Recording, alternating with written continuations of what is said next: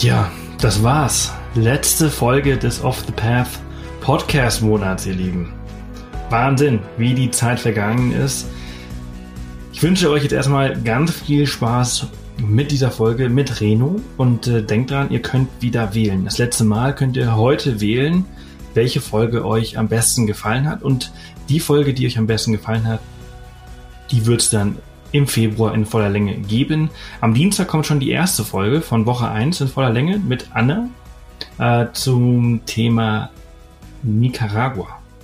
Reisen durch Nicaragua hat gewonnen. Äh, das äh, wird eine sehr, sehr spannende Folge. Und damit ihr die beste Folge für diese Woche voten könnt, geht bitte auf www.offthepath.com slash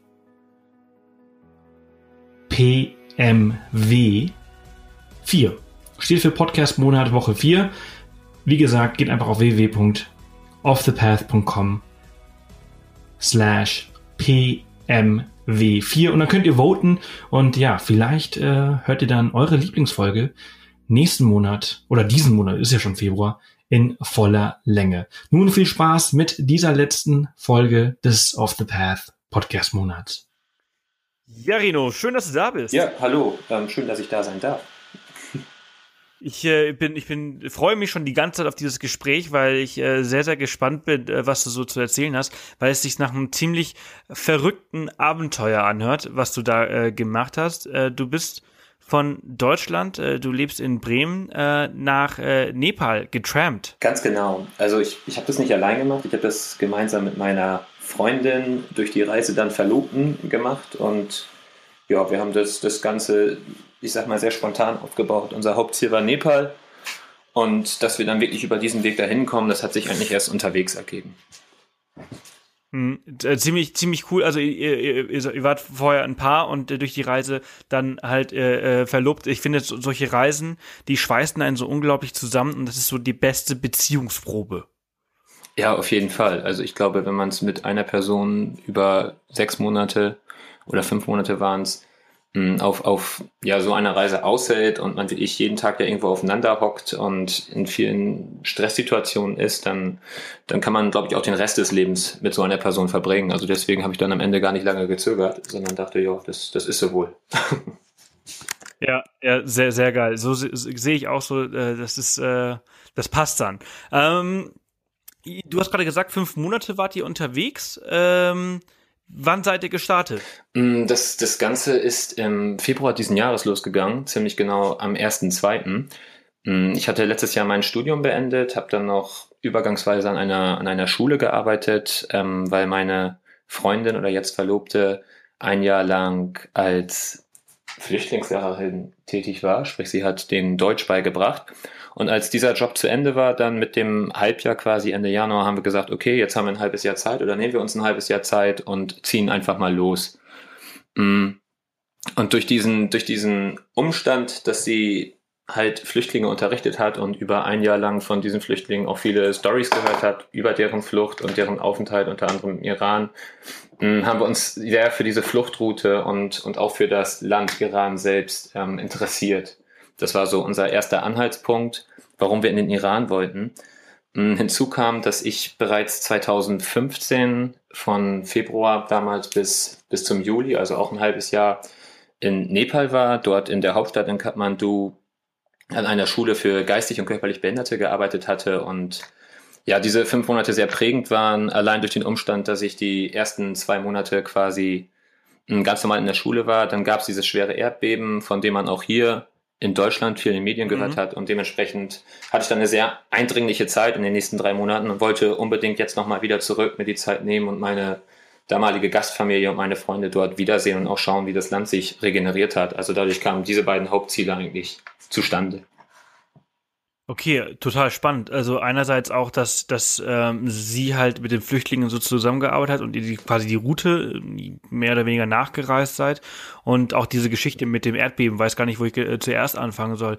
Ähm, fangen wir mal mit dem Erdbeben vielleicht an. Wie war dieses Erlebnis? Also das muss ja total krass gewesen sein, einfach mal so, so, ein, so ein schwerwiegendes Beben mitzumachen und dann halt auch in diesen daraufkommenden Wochen das Land mehr oder weniger wieder aufzubauen. Also so eine Erfahrung wie ein Erdbeben, die lässt sich, glaube ich, kaum beschreiben, wenn man sie nicht erlebt hat. Ich habe es oft immer so beschrieben, ähm, in diesem Moment, als würde man mit, mit einem kleinen Paddelboot auf hoher See in einem Sturm geraten. Also der Boden sprang auf und ab in diesen Sekunden. Es waren insgesamt nur 90 Sekunden, die sich irgendwie anfühlten wie 90 Minuten. Und man war quasi so diesen Kräften der Natur völlig ergeben, also hatte gar keine Chance, dem irgendwie zu entkommen. Mm. Ja, es war ein unglaublich krasser Moment für mich damals, ähm, den ich dort in Nepal erlebt habe. Ich war im zweiten Stock eines Hauses, habe mich dann zusammen mit einem Nepali-Freund, den ich dort kennengelernt hatte, bei dem ich übernachtet hatte, ins Erdgeschoss gekämpft und wir haben es innerhalb dieser 90 Sekunden gar nicht ganz rausgeschafft aus dem Gebäude, was natürlich so unser großes Ziel war, bevor die Decke über uns zusammenkracht. Ähm, das Haus hat es glücklicherweise ausgehalten und ja, wir sind lebendig rausgekommen, haben dann die nächsten fünf Tage draußen verbringen müssen. Die Regierung hat gesagt, okay, es kommen viele Nachbeben, die wir natürlich dann auch gespürt haben über die nächsten drei Monate hinweg sogar. Ähm, und dementsprechend ja, gab es die, die Warnung, ihr müsst erstmal draußen schlafen, was wir gemacht haben. Vier Nächte, die fünfte war dann unten im Hausflur. Ähm, man kam den Leuten dort unheimlich nahe, weil man ja zusammenarbeiten musste, schauen musste, dass man ein Essen auftreibt, dass man sich ein Dach über den Kopf baut aus zum Teil Trümmerresten und anderen Dingen, die rumlagen. Und nach fünf Tagen gab es dann so ein bisschen die Entwarnung und ich konnte wieder zurück zu meiner Gastfamilie, hatte meine Gastfamilie dann ähm, auch lebendig, Gott sei Dank, wieder vorgefunden. Vorher war es gar nicht möglich, zu denen durchzudringen per Handy oder Internet, weil natürlich das gesamte Netz zusammengebrochen war. Ähm, dann stand natürlich zur Debatte nach so einem Einschnitt, okay, ähm, fährst du jetzt nach Hause, lässt das jetzt alles so hinter dir, du bist ja der reiche ähm, Deutsche, der das Glück hatte, in so einem Land aufzuwachsen. Dementsprechend wäre es natürlich einfach gewesen, die Flucht zu ergreifen und die deutsche Botschaft hat es auch nahegelegt und auch dann Rückflüge kostenlos angeboten. Ähm, ich habe da kurz drüber nachgedacht, aber hatte irgendwie in diesen zwei Monaten schon so viele tolle Menschen kennengelernt und irgendwie dieses Land schon so ins Herz geschlossen, dass ich dachte, nee, ich schaue mal, wie lange ich das hier noch sicher überstehen kann und versuche mal irgendwie zu helfen. Und ähm, aus dieser ganzen Nummer hat sich dann quasi eine riesengroße Hilfsaktion ergeben, in der wir Gelder aus Deutschland gesammelt haben mm, und die nächsten drei Monate quasi mit, mit vielen Freunden aus der Gegend ähm, durch ganz Nepal gereist sind und vor Ort den Menschen in den zerstörten Dörfern dann Nahrungsmittel gebracht haben oder auch dann später sehr intensiv mh, mm, Unterkünfte aufgebaut haben aus Wellblech und Bambus damit diese dann für die Regenzeit, die ja kurz bevorstand, ein Dach über den Kopf hatten. Also wirklich eine, eine ganz krasse, einschneidende Zeit und mit vielen spannenden Erlebnissen. Also für die Menschen dort sicher mh, absolut negativ. Für mich sage ich immer so ein bisschen, ähm, das, das, das ja, Beste, was mir sollte passieren können, klingt vielleicht ein bisschen makaber, aber schon etwas, was, mh, was mich sehr geprägt hat und wodurch ich dann irgendwie auch einen Nutzen gefühlt habe durch meine Anwesenheit. Mhm. Wahnsinn. Also ähm, ich glaube, jeder, der jetzt zuhört, der kann auch irgendwie ein bisschen mitfühlen oder sich zumindest ansatzweise vorstellen, wie das sein muss. Äh, wie bist du mit, oder wie geht man mit so einer Situation um? Ich meine, naja, du hast ja auch die Möglichkeit gehabt, einfach zu gehen und zu sagen, hm, ja, ich äh, äh, hier ist nicht sicher und äh, ich, ich mache das jetzt mal. Du hast dich aber dagegen entschieden. Also was macht das so mit einem, diese, die, diese Situation so durchzumachen, einfach auch mal so diese Todesangst auch zu spüren, die gefühlt 90 Minuten geht, obwohl es nur 90 Sekunden waren. Mhm. Das muss total also, krass. Also absolut. Ähm es ist, wie gesagt, sehr, sehr schwer zu beschreiben. Und so im ersten Moment habe ich, hab ich dieses ähm, Erdbeben auch gar nicht als Erdbeben wahrgenommen, weil ich mir gar nicht bewusst war, was da gerade passiert. Also wir hatten, wie gesagt, bei einem Freund von mir übernachtet. Da gab es dann eine, eine kleine ähm, Barbecue-Party und am nächsten Morgen hatten wir auch ein bisschen einen kleinen Durchhänger. Also bei Nepalis ist es sehr beliebt, Schnaps zu Hause zu brennen und davon hatten wir dann auch am Abend vorher ein bisschen zu viel getrunken. Hm, hatten dann großes Glück auch irgendwo dadurch, weil wir morgens nicht wirklich losgekommen sind. Eigentlich wollten wir uns ein paar Sehenswürdigkeiten in Nepal anschauen oder in Kathmandu, in der Hauptstadt selbst. Hm, ich, ich lag dann noch so ein bisschen verkartet auf dem Bett und, und als dieses Erdbeben dann losging, hatte ich eigentlich erstmal das Gefühl, okay, da holte ich irgendwas ein von gestern Abend. Hm, als es dann aber immer schlimmer wurde und ich plötzlich aus dem, aus dem Flur die Rufe hörte, Earthquake, da ähm, bin ich natürlich sofort, was jeder normale Mensch dann, glaube ich, tun würde, ohne große Erdbebenerfahrung, aufgesprungen und wollte ins Erdgeschoss beziehungsweise nach draußen. Hm, habe genau drei Schritte geschafft und dann lag ich auch schon, schon quer über dem Boden, ähm, weil der Boden ja sowas von auf und ab gesprungen ist, dass man quasi ständig Schritte ins Leere gemacht hatte und gucken musste, dass man am besten auf allen Vieren vorwärts geht. Ähm, ja, die, die Schränke kamen von den Wänden, die, die Sachen rollten über den Boden. Ähm, das Wasser lief auch schon über den Boden, da die riesigen Tankkanister vom, vom Dach quasi umgefallen waren und auch die ähm, ja, zerbrochen waren. Ich bin dann ein zweites Mal aufgestanden, nachdem ich mich kurz gefangen hatte und irgendwie dann auch durch den Flur gekommen, wo ich die anderen getroffen hatte. Das war ähm, ein riesiges, ein riesiges Treppenhaus über diese drei Stockwerke mit, mit auch einem großen Glasfenster. Also der Familie, bei der ich war, da ging es eigentlich ganz gut. Und durch dieses Glasfenster sah man so total surreal, wie die ganzen Gebäude, es war mitten in der Stadt, von links nach rechts wackelten und von rechts nach links. Also wie, wie so Spielzeughäuser und davor tanzten dann Autos und Motorräder auf und ab. Mm, überall hörte man das, das Grummeln von der, von der Erde, was beim Erdbeben halt so ertönt. Dazu dann Schreie von Menschen, dass das Bukampa, was quasi Nepali für Erdbeben ist, und Ayo, ähm, es kommt, heißt es übersetzt. Und ja, die, die Angst war riesengroß.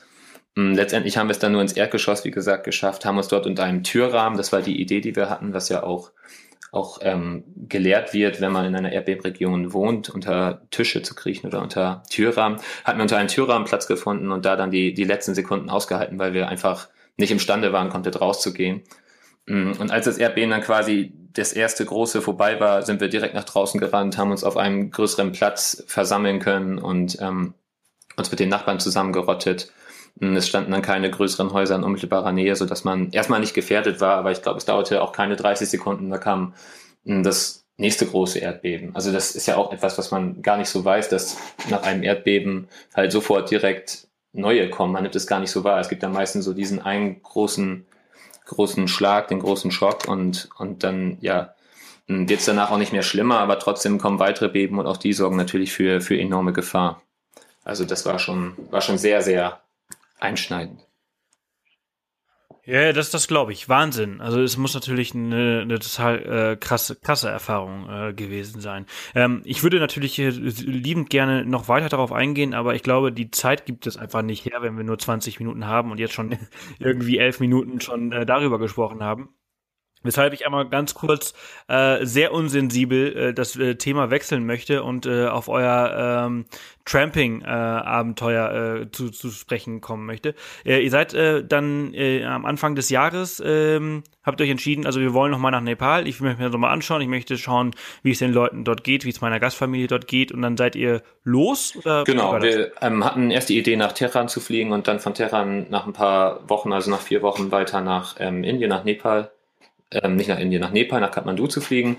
Und haben dann, glaube ich, einen Monat vorher entschieden, okay, wir haben ja Zeit genug, wir könnten auch mal die ganze Route einfach über Land reisen. Ein Bekannter von mir hatte es ähnlich gemacht, er ist eine ähnliche Route gegangen und sagte, es ist total spannend, da mal diesen Wechsel von, von Europa zu Asien und den Wechsel von den Menschen, der Kultur und vor allem auch der Religion zu sehen. Und mm, so ging das dann alles immer einen Schritt weiter und am Ende haben wir gesagt, okay, wir fangen einfach hier in Deutschland an, gucken mal, wie wir es mit Zug, Bus, ähm, vorwärts bekommen, wie lange wir brauchen. Wenn es dann irgendwann zu lange dauert, weil wir feststecken, dann nehmen wir uns dann doch einen Flug. Also die Möglichkeit haben wir uns immer offen gehalten. Mm. Und haben dann tatsächlich eine Woche vorher, bevor wir dann wirklich abgefahren sind, als wir uns verabschiedet haben, so von den Freunden gesagt, okay, warum versuchen wir es nicht mit Trampen? Ich hatte es auch schon, schon häufig in Deutschland gemacht. Das war eigentlich immer so ein sehr positives Erlebnis gewesen und man glaubt oft gar nicht, wie einfach es doch ist, jemanden zu finden, der ihn mitnimmt, beziehungsweise in, in Deutschland gibt es einfach auch nicht mehr viele Tramper. Mm was einem auch jeder ja sagt, der einen mitnimmt und ähm, dementsprechend freuen sich dann auch viele darüber, mal wieder einen zu sehen. Vor allem ältere Leute, die es vielleicht noch eher aus ihrer Jugend kennen, nehmen einen dann gerne bereitwillig mit und so haben wir uns dann kurz vorher eigentlich erst entschlossen, wirklich zu gucken, wie weit kommen wir mit dem Trampen und wie weit kommen wir insgesamt. Hatten natürlich diese großen Ziele, Iran und Nepal weiter, weiter im Auge als Hauptziele, aber haben dann bei diesem ganzen Trampen nur so gute Erfahrungen gemacht und hatten da so wenig Probleme eigentlich mit, ähm, dass wir im Endeffekt dann den gesamten Weg in den Iran getrampt sind. Also es war dann, war dann irgendwie sehr schnell klar, okay, das ist irgendwie etwas, was, was einen die Leute total gut näher bringt, man die Kultur schnell kennenlernt, dass man auch oft nach Hause eingeladen wird oder auch nur zum Essen, dass die Menschen ein unheimliches Interesse an einen haben und mh, an, an dem eigenen, an, an dem deutschen Land, aus dem wir kommen und, und natürlich auch gerne aus ihrem Land erzählen. Und ich glaube, ähm, das sind so, so Dinge und Einblicke in, in diese Kulturen, in diese Umgebung, in diesen Menschen leben, die man sonst gar nicht so schnell bekommt. Und da, da hilft dieses gemeinsame Autofahren einfach unwahrscheinlich. Also das war halt überhaupt nicht irgendwie der Kostenfaktor, der natürlich auch schön ist, dass man dann kostenlos durch die Gegend kommt, aber heutzutage fährt man ja auch relativ günstig mit, mit Bus und Bahn, wenn man möchte. Hm, sondern ist es dann irgendwie viel mehr dieses Erlebnis, dass man, dass man wirklich viel über Land und Leute lernt. Mhm. Ja, das glaube ich. Das äh, stelle ich mir auch sehr, sehr cool vor, weil du so einen sehr persönlichen Einblick in, in die, ähm, in das Leben der Leute halt auch vor Ort bekommst. Ähm, wie sah eure Strecke denn genau mm, aus? Also, wir hatten mal grob eine Linie auf der Karte gezeichnet, bevor wir los sind und geschaut, was liegen da so für Länder zwischen. Dann überlegt, okay, in welchen Städten, in welchen Orten könnten wir, könnten wir länger bleiben, ein paar Tage übernachten und sind dann letztendlich in Leipzig gestartet also nicht, nicht von Ostfriesland, unserer Heimat, sondern eigentlich sind wir erst nach Leipzig gefahren, waren da ein paar Tage beim guten Freund von mir, den hatte ich lange nicht besucht. Und dann in Leipzig ging eigentlich dann tatsächlich das Trampen los. Hm, haben eine erste Strecke nach Prag, also nach Tschechien, sehr schnell geschafft, waren dort dann zwei, drei Tage. Ähm, ich muss dazu sagen, es war, wie gesagt, Anfang Februar, es war, es war unheimlich kalt. Also das hat vielleicht auch sogar geholfen beim Trampen, dass die Leute schnell Mitleid mit einem hatten, wenn man dort draußen stand, ähm, an den Tankstellen oder wo auch immer am Frieren. Mm, aber dementsprechend hatten wir am Anfang zumindest dann auch immer noch so ein bisschen Druck, vielleicht ein bisschen schneller weiterzukommen, weil wir irgendwie gerne in wärmere Gebiete wollten. Und ähm, nach ein paar Tagen in Tschechien sind wir dann weiter in die, in die Slowakei, nach Bratislava, in die Hauptstadt, mm, haben uns dann dort ein paar Tage aufgehalten, sind dann weiter nach, nach Budapest, nach Ungarn, haben unterwegs sehr stark das Couchsurfing für uns entdeckt. Also auch da haben wir gesagt, okay, wir wollen dann nicht in irgendwelchen Hostels unterkommen und ähm, und da versauern, sondern gerne auch dort gucken, ob wir nicht mit Menschen vor Ort hm, in Kontakt kommen können, die uns die Stadt dann zeigen, die uns ein bisschen was mitgeben, mit denen wir Geschichten austauschen können und auch das hat sich als total problemlos erwiesen. Und so hatten wir schnell die ersten Couchsurfer zusammen und ähm, sind in Budapest dann, wie gesagt, nach Bratislava ein paar Tage gewesen, hm, sind dann innerhalb Ungarns nochmal nach Peć in den Süden, wollten nochmal ein bisschen raus in eine kleinere Stadt, in eine kleinere Umgebung, hm, haben dort total spannende Erfahrungen gemacht in Ungarn, hm, sind dann letztendlich durch Kroatien hindurchgefahren an einem Tag, um nach Bosnien und Herzegowina zu kommen. Und hm, das war auf jeden Fall so das erste Land, was wirklich sehr, sehr anders war als so unsere Umgebung hier in Deutschland. Also da war es dann wirklich so, okay, krass, hier leben viele Muslime, hier gibt es Minarette, hier wird von den Minaretten gesungen. Mittags, die Stadt selbst ist noch voller Einschusslöcher, noch voller Spuren hm, des Krieges der ja auch noch keine, keine 30 Jahre her ist. Mm, und auch den Menschen konnte man das ganz, ganz krass anmerken, wie tief das alles noch sitzt. Und auch diese, diese Stadt Sarajevo war einfach geprägt von den ganzen Umständen der jüngeren Vergangenheit.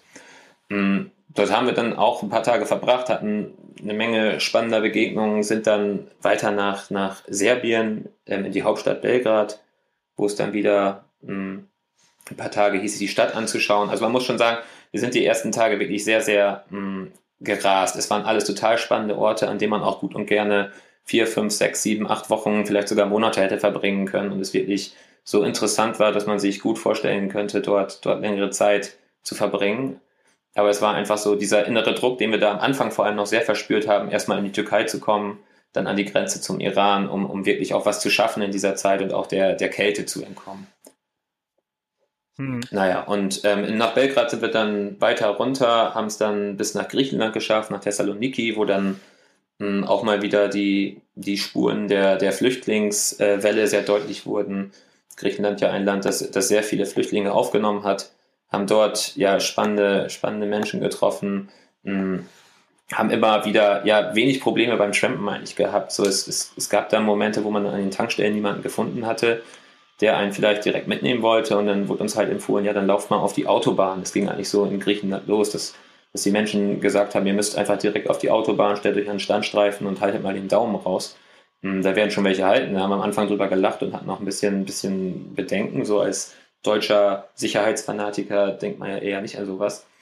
Ähm, das war dann aber ja. war dann eher doch ähm, total die Lösung. Also wir sind da wirklich durch den Zaun auf die Autobahn und die Autos fuhren mit 120 an uns vorbei und ähm, das hat tatsächlich keine fünf Minuten gedauert, dann hielt der erste. Trotz der hohen Geschwindigkeit war natürlich dann schon 400 Meter zu weit gefahren, als er wirklich zu halten kam, ist dann aber auch rückwärts zurück, also wir brauchen nicht mal entgegenlaufen und hat dann quasi in aller Seelenruhe bei, bei ähm, zig Autos, die Rasenstellen uns vorbeifuhren, erstmal sein, sein Auto umgepackt, damit wir überhaupt Platz hatten, bei ihm mitfahren zu können. Also, also solche Dinge waren Wahnsinn. da sehr, sehr interessant, welche Ruhe diese Menschen auch hatten und ja, wie anders diese, diese ganze Umgebung da auch funktionierte als, als die von uns bekannte. Mm, wir sind dann letztendlich weiter durch Griechenland hindurch. In Alexandropolis waren wir noch, genau, haben ein paar Tage auf einer Insel verbracht, Samothraki, die ich jedem sehr ans Herz legen würde. Im Sommer soll sie sogar noch spannender sein. Also sie wird auch die Hippie-Insel genannt, ein sehr verschlafener Ort oder eine sehr verschlafene Insel, in der man auch wahrscheinlich gern mal seinen Urlaub verbringen kann, wenn man ein bisschen ab möchte vom Schuss. Mm, und dann war es eigentlich so weit, dass wir wirklich von Griechenland dann endlich ähm, die Grenze überfahren konnten zur Türkei, dass wir dann am gleichen Tag noch in Istanbul ankamen und so, so quasi an der Schwelle zu Asien standen und dann wirklich mh, mm, das erste Mal das Gefühl hatten, okay, wir sind jetzt irgendwo angekommen, können jetzt ein wenig Zeit verbringen und müssen jetzt auch nicht mehr so hetzen, sondern ja, können uns vielleicht eine Weile ausruhen. Hm, krass. Äh, also, wie, lang, wie, wie, lange habt ihr da, dafür jetzt gebraucht? Also bis nach Istanbul? Wie, äh, wie lange war das dann schon, von Leipzig aus? Überlegt. Also, wir sind Anfang Februar los und ich glaube, es hat tatsächlich, lass mich lügen, vielleicht fünf Wochen gedauert, bis wir in Istanbul waren. Okay, doch auch. Ja, aber dann also gar nicht so schnell.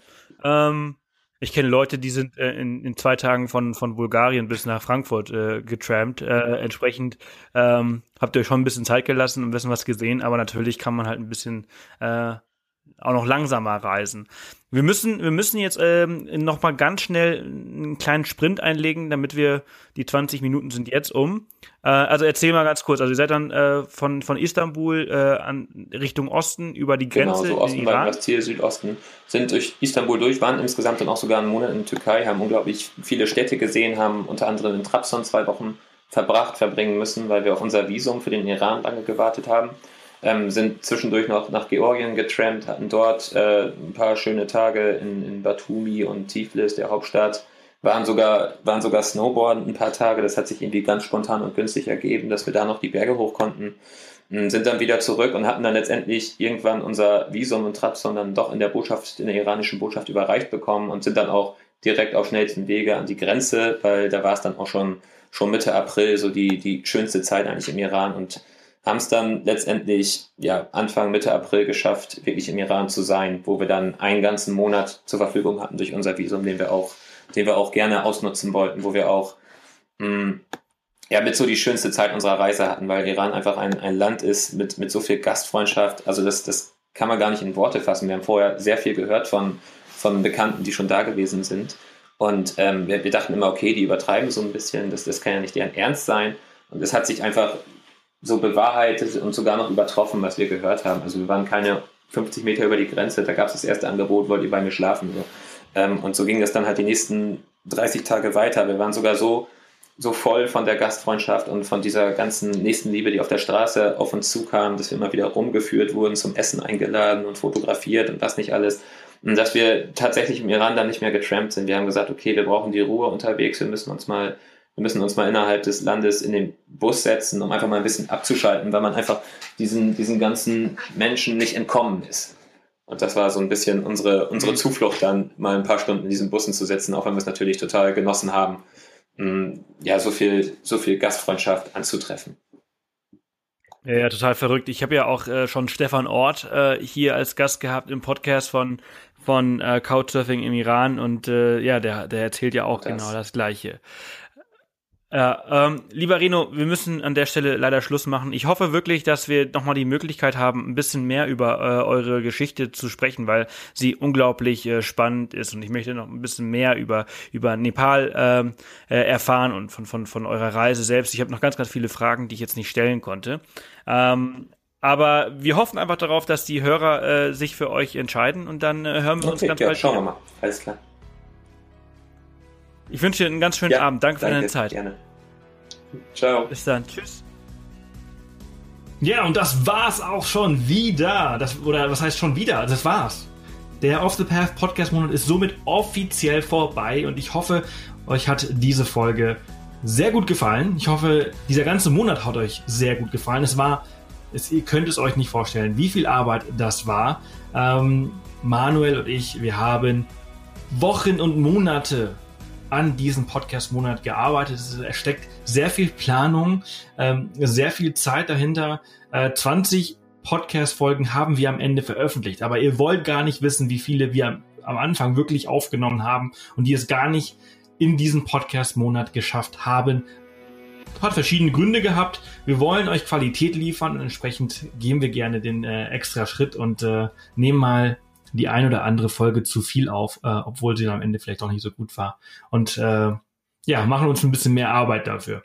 Ich hoffe wirklich, es hat euch gefallen. Ähm, wenn das so ist und wenn ihr bisher noch nicht zu den 300 und etwas Leuten gehört, die schon eine Bewertung hinterlassen haben, dann würde es mich, mich und Manuel und unserem Team wahnsinnig freuen. Es würde uns viel bedeuten, wenn ihr euch kurz Zeit nehmen würdet. Geht auf iTunes, äh, oder auf das Portal äh, eures Vertrauens, wo ihr quasi diese Folge jetzt gerade hört, wo ihr den Podcast immer hört und hinterlasst kurz eine Bewertung. Es kostet euch wirklich nicht mehr als zwei Minuten. Ähm, fünf Sterne wäre toll. Äh, eine kurze Bewertung, einfach einen kurzen Text, warum euch der Podcast gefällt. Ich lese mir jede einzelne Bewertung durch. Äh, unser Team liest sich jede Bewertung durch. Und äh, es ist einfach viel wert. Wir haben sehr lange äh, und sehr viel in diesen Podcast-Monat investiert. Wir investieren sowieso sehr, sehr viel Zeit in diesen Podcast. Und äh, ja, wenn ihr uns ein kleines ähm, was zurückgeben wollt, äh, einfach nur ein kleines Dankeschön, würde es uns wahnsinnig freuen, wenn ihr kurz eine Bewertung hinterlasst. Also wäre toll.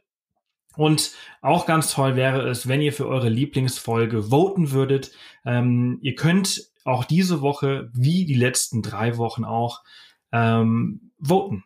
Geht einfach auf www.offthepath.com slash pmw4, Podcast Monat Woche 4, ähm, also www.pmw4 und äh, dann könnt ihr dort ähm, ja die beste Folge in euren Augen von dieser Woche voten und dann hört ihr diese Folge vielleicht in voller Länge am Ende des Monats. Am Dienstag geht's wieder weiter mit dem Podcast. Dann hört ihr quasi die Gewinnerin der ersten Woche. Anne, und zwar mit ihrer äh, Folge über Nicaragua. Die wurde von euch gewotet als die beste der ersten Woche. Und äh, da hatte ich vor ein paar Tagen ein sehr, sehr tolles Gespräch nochmal mit ihr. Sie ist gerade in Mexiko gewesen und es war sehr, sehr spannend. Wir haben über Nicaragua ausführlich gesprochen. Sehr geil. Und äh, ja, freut euch drauf. Ich wünsche euch jetzt noch einen tollen Freitag. Ähm, macht's gut, habt eine geile Zeit, geiles Wochenende und dann hören wir uns am Dienstag wieder hier im Podcast. Und ab sofort nicht mehr jeden Tag, ähm, sondern wie vorher jeden Dienstag, aber dafür in voller Länge, äh, wie immer meistens über eine Stunde. Ihr Lieben, ich wünsche euch was. Tschüss.